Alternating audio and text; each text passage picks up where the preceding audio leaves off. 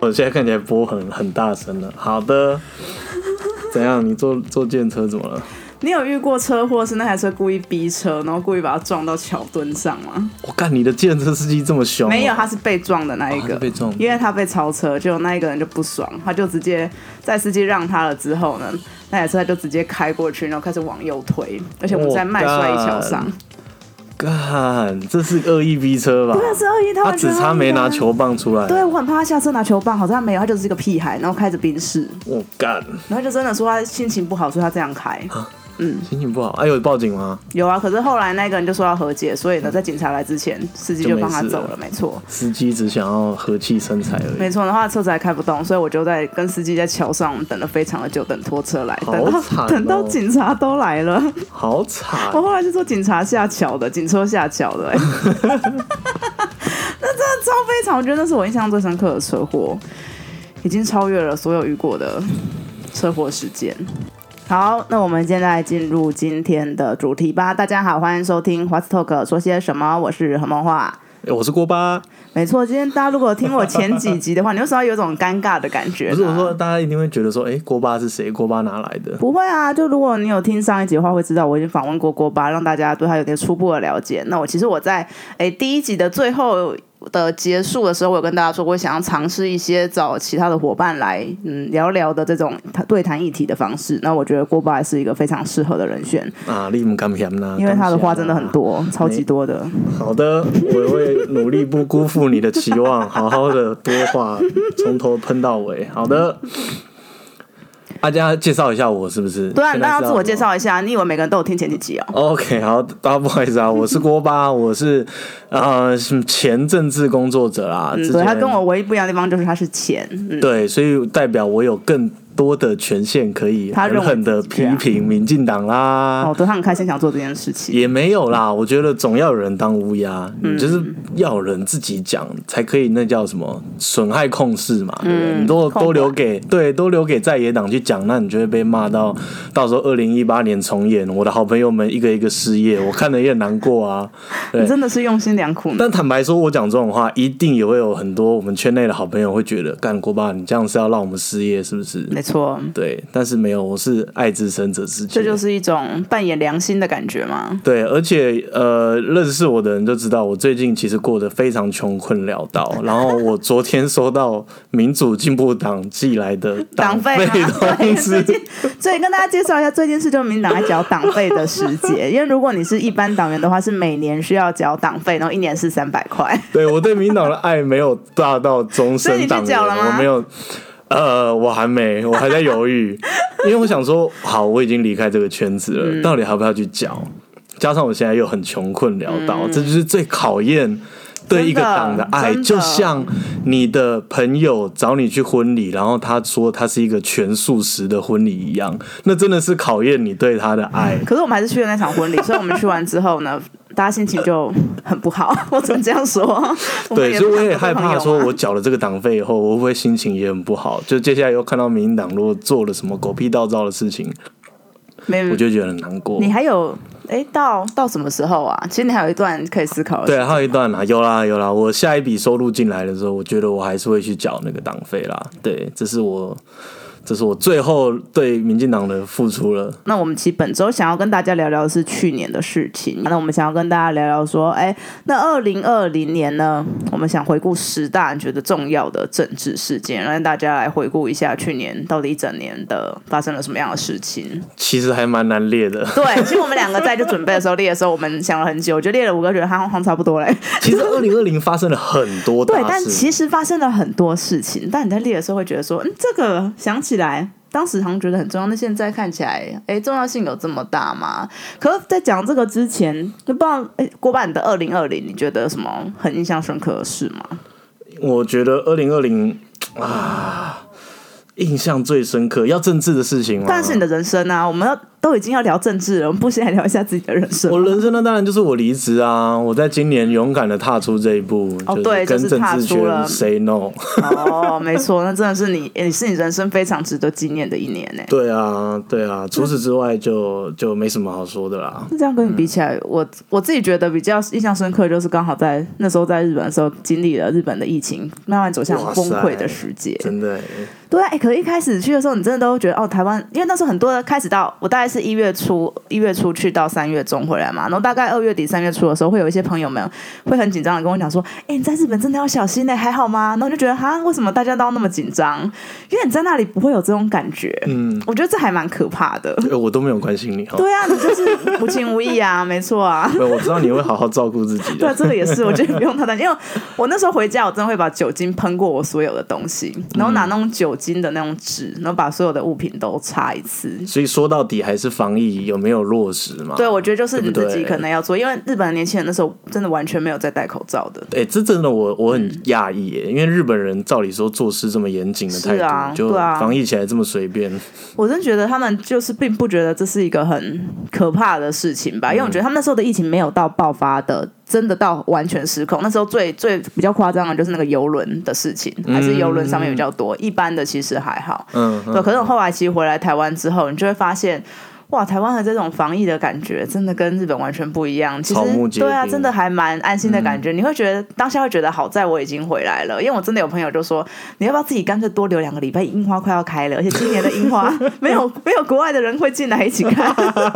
对啊，就非常吸引人。那边说，对啊，你就留下来嘛。可我们也知道说，后来樱花季之后，很多的地方的疫情好像就更加的失控。好险没有留下来看 对，你。哦我就觉得好在我没有留下来看嗯。对，我觉得这真是我二零二零可能比较印象深刻的事情，刚好见证了就某一个国家的 疫情。 所以有，其实我觉得你刚才这样讲，我觉得如果我在这个十大排行榜政治事嗯件，我觉得影响台湾最重要的就是蔡英文胜选了。嗯，我觉得这个也是，而且如果以年就是二零二一一一二零二零年一月到十二月开始来看的话，一月开始的重大事件，第一个我觉得应该哎，对啊，我们其实这我觉得也个不一定是这一个哎，这个可能放到后面来讲，但我觉得这个可以排在我应该是我们很有共识的排行榜之内。对啊，对啊，对啊，因为这个总统胜选哦，二零二零年就蔡英文当选了第二任总统，我觉得对于大大家后来看那个整个的疫情的表现，就会非常的觉得好家在是蔡英文胜选，好下在是陈时中。对，没错，嗯对好在我 F 部长是陈时中，那我们接下来要怎么进行嘞？我们要讲出几个我们觉都觉得很重要的，还是怎么样？我觉得我们先讲几个，我会觉得我们两个都会觉得很重要的事情。好，那我从刚才这已个经开始讲讲了一没错，个你已是经讲了一个蔡英文胜选，好，那我来讲第二个，我就不照时序讲，我好先以重要性来讲。我觉得李登辉前总统过世，哦，对，这个也是一个影响台湾重大的事件。对啊，是啊，我觉得那个时候真的所有。不管，我觉得这个事件影响大家重大事，我觉得它已已经不只是政治事件了，它已经是整个台湾社会的事件。因为那时候有很多连平常不太关心政治的朋友，也都会非常深刻的感受到，就是阿辉伯离开的这件事情。嗯，然后开始就回顾说，哎、他为台湾的，就是可能不管是民主发展上或者政治发展上面做了什么样子的贡献啊，这是一个已经是全体台湾社会都在做回忆的一个感觉，所以我觉得它也是一个非常重要的政治事件嘛。可他是政治人物嘛，所以我们就把它列在政治事件吧。就算是对政治不熟悉的人，错也会在那一阵子，那个时候大概是七月底八月初的时候啦。哦，啊，那个时候大家会在电视上看到，应该都是那个罗佩莹逝世，然后哦， 然后大家会在说 真的有哦，二零二零是哦，真的走了好多人哦，对哦对啊，罗佩莹哦，还有李登辉哦，然后大家再顺便一起缅怀一下哦，阿辉伯走了这样。 哎、那他真的是跟李前总统一起占据了电视的版面好一阵子。对啊，因为刚好就是接连的几个名人过世，然后对啊大家又感受到就二零二零的这种嗯风暴嘛，所以就会觉得说，哎、真的是二零二零好像没有真的没有很好过。我觉得就是这种印象加强下来的，因为我不知道郭爸你自己去回顾自己的二零二零，因为。很多人都在说二零二零真的很难过，可能是因为疫情吧。那我觉得可能也因为这些名人的过世，就加更加深了这种印象。也许你并没有说很明明显有什么差别啊。不过因为看到那么多名人过世，你就会觉得，哎、2二零二零好像真的很难过，可能也许跟自己的关系也没有到那么大。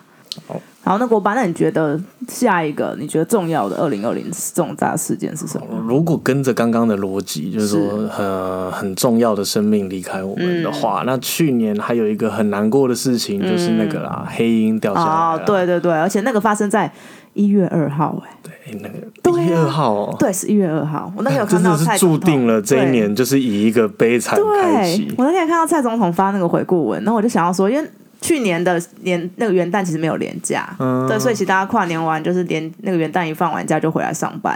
然后那时候我在国安会上班，我还记得就当天本来早上的时候气氛就大家都还在。比较轻松啊，什么刚回来上班嘛，嗯，都边放空，没有没有到放空啊，可能就气氛比较轻松一下，然后大家还在那边可能就过年啊，拍什么照片之类，就后来就看到那个飞机不见了，然后后来我同事真的是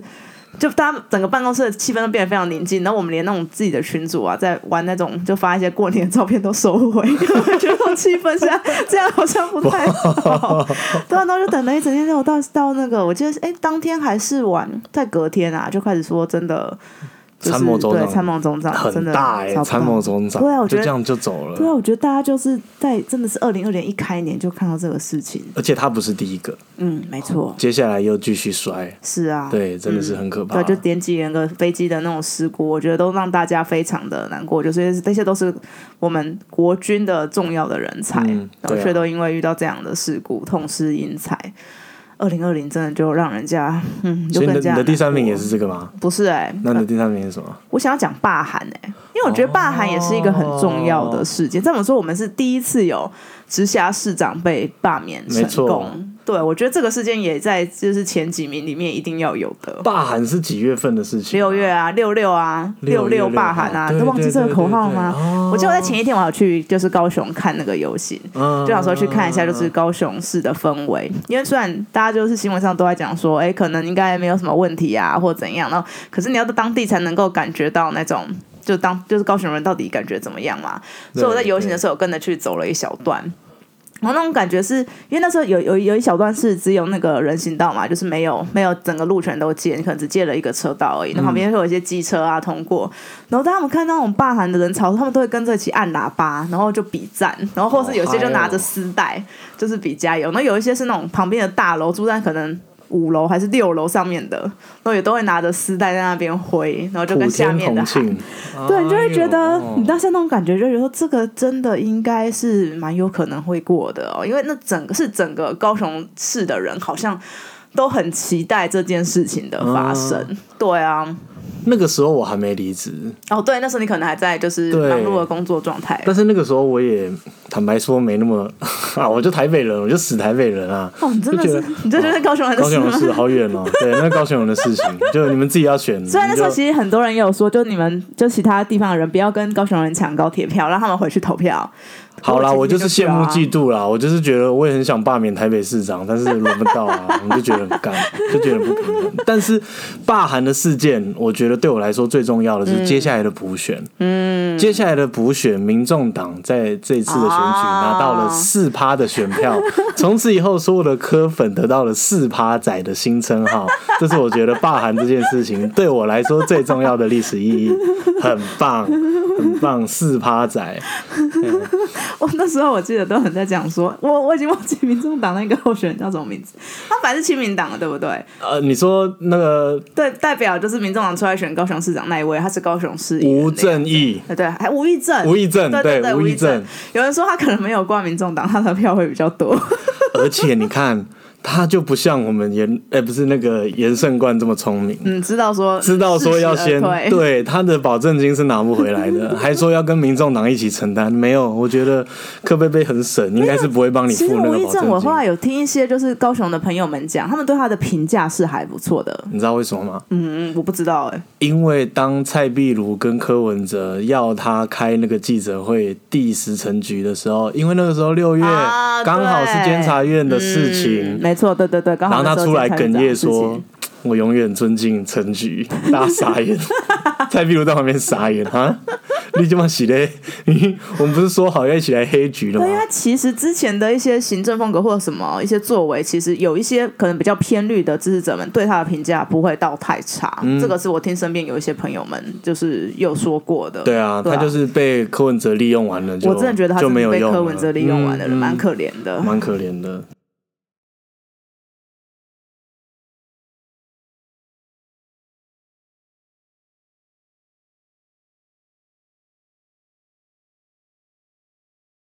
我们这样，这是一个新的事件吗？四趴要在十大的，它是四之 一吗？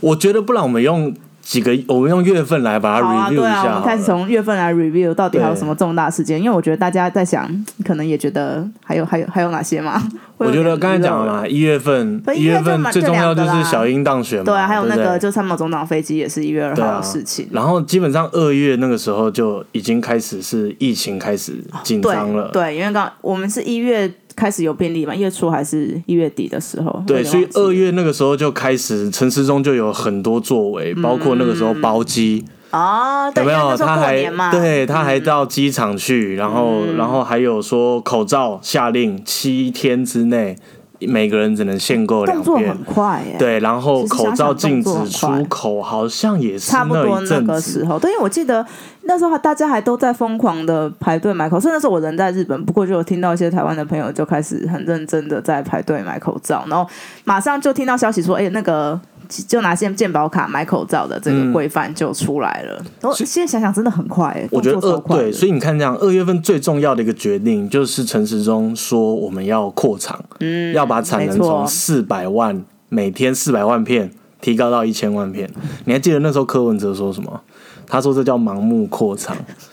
然后说我们应该二十四小时生产就好啦，干，那人家整个过年都是二十四小时在生产，没人家初二错啊是就啊开始了，没错。然后，而且他还说口罩会过剩，或扎啦扎啦的。那现在我们就知道了。对我们现在看起来这些完全就是日产三千万片，完全没有过剩，还可以外销国际。对，而且一开始大家领那口罩的数量，其实很多人都会怕说是不是数量不太够，然后还嗯是对有这个紧张。要不是有这样的扩厂，我们哪会有现在一个口罩比较充裕无对啊忧的状态？然后他那个时候就一直说，哦，后来产能比较多了以后，而且那个对口罩的限制也没那么严格，他就满脑子在想要装口罩贩卖 机。但口罩贩卖机那时候你应该很印象深刻吧？那个时候他就想因为那台北市你还，在对啊对，他就想在台北市到处 装。妈的，啊，不就好险？这个真的很好 笑他。那个时候还 说，然后三月份那个时候就是国民党、民众党、时代力量，大家轮流出来逼宫陈时中，没错大，家都说，哎、我们应该要拉高层级，应该要让苏院长跳下来当指挥官，因为陈时中你做太好了，嗯你可以走开吗？我想要看苏贞昌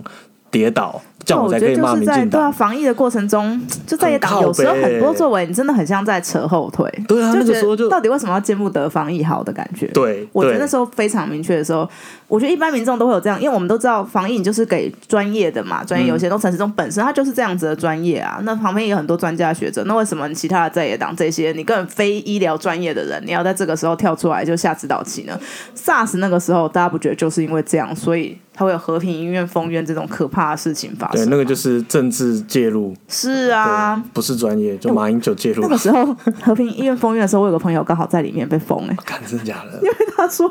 他去看减肥门诊，然后好惨哦！他就刚好遇到，然后就莫名其妙的被封在里面他。 选了一个最糟糕的时间去减肥、哎。我现在想起来，就觉得这件事情，他就莫名其妙参与了一个历史时刻。对啊，你看那个时候就是马英九乱搞啊，没错啊硬要把它整个封下来。然后那个时候反观那个时候苏贞昌，他当时也是行政院长，对不对？ 我有点忘记了，那时候我年纪还很小，因为当时对啊，他当时那个时候是我、呃在三重县立医院哦，对对对，三重那个时候，弄了一个专门防疫的医院，对没错啊没错相较之下就，嗯那当然换苏贞昌防疫会不会比较好，我不知道啦，因为苏贞昌他也算是 SARS，是啊，的他也是有相关嗯战的经将验。，对啊，那、只是说他有没有可能在这个阵前换将的时候突锤？嗯，当然有可能。是没错，对啊，看起来在野党就是很希望发生这件事，就对，是让他们真的可以有机可乘，可是却用这种防疫那么重要的事情来有机可乘，我觉得真的超不可取对的。啊，所以整个三月其实都在二三月都在疫情最对啊紧全部张，对，全部，因为那时候对刚好国外也大爆发嘛，对，因为我记得我那时候三月中从日本回来没多久，日本就爆炸了，嗯，对，然后开始，我记得全部国家好像都变成第三级了吧，就变但成是最那严格的。个时候他们还没有那么紧张。对，没错，哦，因为当时那个我忘记几月，那个时候英国首相还在那边说佛系防疫，对，所以那个时候是只有我们台湾真真的非常对非我常们的就紧台湾张。开始看到国外的案例越来越多，然后飞飞机回来的案例越来越多的时候，越来越紧张。可是国外还都非常的老神在对在啊，，然后到了四月份， 四月份很显然就是大家紧绷了一阵子，就开始有一些 你就放呃就开报始有复一些性报乱复的性旅游开始了吗？不是不是，那个时候有一些很北蓝的事情，例如说我们的简晴佑数位诸葛亮就任， 天四哪月初，我都忘记这个人了 哎、四月初。那个时候他，是他他的职称叫做国民党数位行销科技长，我 记然后得他的上任职没称多听起来久真之的很后大，对他上任没多久以后，叶玉兰就用气炸锅蒸口罩，干这这个不要说诸葛亮，你神仙都救不起来，这要怎么救？所以我记得那时候因为口罩，那时候口罩的产量还没有到真的那么多，所以刚好那时候指挥中心有在教大家如何用电锅来做消毒。然后叶玉兰她就她就发了文说：“这真的可以用吗？”可是我他也自首说，我差点把立法院给烧了。 就因为大家发现她用的是气炸锅，对，这是四月份我整理出来。超级好笑。我觉得这也是啊，如果扣紧的疫情来说的话，也还蛮值得大家来纪念的一些很有趣的事情。 但是笑声到现在要稍微收敛一下，因为四月份我觉得还发生一件很重要的事嗯情，就是铁路杀警案无罪。啊，你说这算对嗯政治吗？这算社会吗？我觉得至少在当时，很多人在讨论说，到底我们对于精神病的嗯没错罪犯这件事情到底要该怎么样子去？对啊，而且哦啊，如果没有时间的话，到时候卡掉。但我很想讲一件事，嗯当时那个无罪的宣判出来，我去问了两个我身边是的朋友，一个他就是视觉失调症，哦然后一直有在服药，然然后我问他说你怎么看？他说当然要有罪啊。嗯，然后他去比对了他跟那个犯人的出生的背嗯景，还有经历的一些事情，他觉得非常类似。哦然后他觉得，如果我都可以忍住不杀人，那为什么你可以？嗯所以你还问到了罪一个蛮像，就是跟当事人背景很像的人，，对，来做经验分享。然后我就在脸书上泼说，嗯，对啊，就是很多人是很努力的在 fight 这个疾病，那为什么有人犯罪了以后，我们饶恕他，这样对这些认真的人怎么办？结果我马上被另外一个朋友赞。嘿，我这个朋友他是一个家庭主夫，是然后他老婆就是因为产后嗯忧郁，然后也也恶化成就是视觉失调，还是有还是躁郁，我有点忘记了，反正也是很辛苦，然后要吃药控制，而且他自己也承认，真的他老婆有的时候就会很不想吃药，就他们自己都有病耻感，然后也自己都知道不吃药会发生什么事，但是还他就是是嗯很难乖乖吃药。然后他的论点就是说，我们很努力在 fight 这个病。那如果有一天他真的炸了，他他不吃药也不是他愿意的，就这是这是这是疾病的一部分。嗯然后如果他今天真的做了什么无法挽回的事情，你说那叫罪犯，嗯他无法、他无法接受。哦我觉得也说的也是蛮有也是道真理的的，所蛮以有我就把那道个理脸的书稍微改了一下。对，就是觉得这真的是很难的一题。对，我觉得这题真的是很难的一题。然后当时大家都在讨论说，那整个社会安全网啊，该怎么办？该怎么办？那现在也就因为我觉得台湾社会的嗯感觉很多都是这样，可是我记得那一阵子真的对于这个议题讨论还蛮多的。嗯，是不是蛮重要的？，对，这个也真的很重要。我觉得这真的也在十大里面，跟气炸锅比起来，嗯嗯。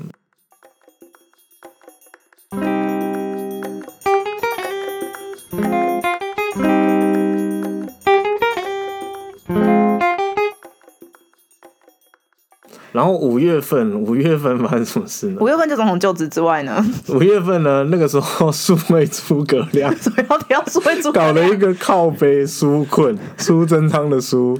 困就是爱 这个困的这个困，这个你还网站记我得有吗印？象，这个我有然印象。后那个时候他好像是有一个什么女生，然后列印在印表机上弄什么，对，就是他反就正用某了一个新非三常没色有 sense 图的，对图嗯对对对，超没有对 sense 的，然后所以很快他任期就结就束炸，哎了，，那么快吗？七十二天，大概两个多原来他月只有七十二天呢，我知道后来他其实也没有他只是被调了一个另外一个职嘛，他们的说法是这对对样，对但我们都知道他就是就掰了任啦其，接受对，就没有人觉得他是诸葛亮了，大家只会觉得他是个臭皮匠。 诸位诸葛亮真的是昙花一现啊！六月有有几件蛮重要的事嗯，啊，嗯刚刚除了罢韩之外，还是有其他重要的事情六月我们的那个香港啊、通过了对对，。中共通过港版国安嗯法，，哦，这个也是一个，虽然说对香港影响比较大，但我觉得对台湾来说也会觉得还蛮切身相关的事情。嗯，对啊，然后那个时候也因为城区监察院的事情，啊对嗯加上那时候选举罢韩，所以国民党抗争，他们闯进国民，诶、 闯进立法院，没错，对，立法委员自己占领立法院，有有有，这我有印对，象这。也算是今年数一数二好笑的事情之一啦。对，然后在整体事件里面，我觉得最好笑的就是赖品妤在里面自摔，他那个 图会做他在成里非面常扑多个街，版本然后的那个，大家在那边，抗争，他在那边跳舞，真的是有够北蓝。然后六月，我觉得有一件事很重要，是那个我们被世界动物卫生组织宣布，我们从口蹄疫区哦除，名对，那还有那我们的猪肉以后终于有了一些进进口的可以有出口的机会，机是出口的对机对会对。对对对对。所以我们这口蹄疫在疫区除名，这是经过了十几年的努力耶。嗯我记得那是一个非常，也是很辛苦的过程。对啊，而且你是云林人嘛？对啊，因为我们麦寮那里就是养很多的猪，因嗯为云林市就整个台湾第二大的就是养猪户最的地方，嗯所以就对啊很多的。我觉得那个口蹄真的对当地影响非常大，因为我们两个都有去那种麦寮做过一点访调，嗯那那时候我我刚好也问到非常多的养猪户，对啊，所以他们几乎都记得非常的清楚口蹄疫的几年几月几日，嗯，记到非常的清楚、摧毁了他们的那个、对啊，真的，我觉得生计啊就然后整个的我们台湾的养猪形态，其实也在那个时候产生很大的改变。嗯然后他们终于熬过来，到了口蹄疫，就我们从疫区离开嘛，离开疫区，我忘记那个到底确切名词怎么样。嗯但是就代表我们台湾的猪肉又有了更多其他的机会。啊，所以最近那个美猪的事情，人家就说啊，那至少我们现在也可以换到，我们可以是啊，出口猪肉出口。那我们出口还是有难度啦，就嗯我至觉得少嗯这还是要慢慢的来调整啦，就是我们要出口是哪一种品相的，是比较高级的、高端的吗？还是可能比较低端的嘞？就像我们知道，西班牙的猪也有分很高级的嗯比比利猪，跟还有一种非常便宜的在卖场里面的猪嗯肉。我记得我在日本的时候，那种真的最便宜的猪肉好像都是西班牙来的。是啊、便宜 的、哦，我对以为是加拿大的，，对，我记得西班牙的也有，嗯就反而他们日本的国产猪的价格也不会是最低的那一种。嗯对，所以就其实到底我们进出我们出口的猪肉的市场，你要站在哪一块呢？嗯是高端还是低端，或是怎么样？但是我觉得猪农们他们还是要跟政府一起来构思这整个猪肉出口的计划。对，这就有赖那个何梦华好好的就是替我们的猪农。对，看看我们现在猪的出口啊，还有呃，对于我们产量的影响，对，这就是对，目前还在政治圈的人需要努力的目标。对，这就是没错嗯大家都会去持续关注的一件事情。是是的，所以我们过六月了吗？我们过了六月今了年我们二我们现零在聊二零到过了七一月半了。对，我们现在录多久啦、我们现在应该录了半个半个钟头左右所以。我们才讲了半年，我们就录了半个钟头。对，那是不是好像要分成两 集？对，不然这样讲下来，过一个小时，我还没有节目那么长的过、好啦，我欸们自我揭露啦，其实这段是补录的。因为我们我怎么们讲完发我现们讲了我们超觉得久这样子对听众来说真的太辛苦了，是对，没错二零二零实在是太爆干久了，漫长的一年，所以我们决定把它录成上上下半两集。集，对，所以我们这集就到这边吧。我是何梦画。我是锅巴。如果你喜欢我们节目的话，马上评价、分享与订阅，然后可以分享给你的朋友听哦。好的大家拜拜拜拜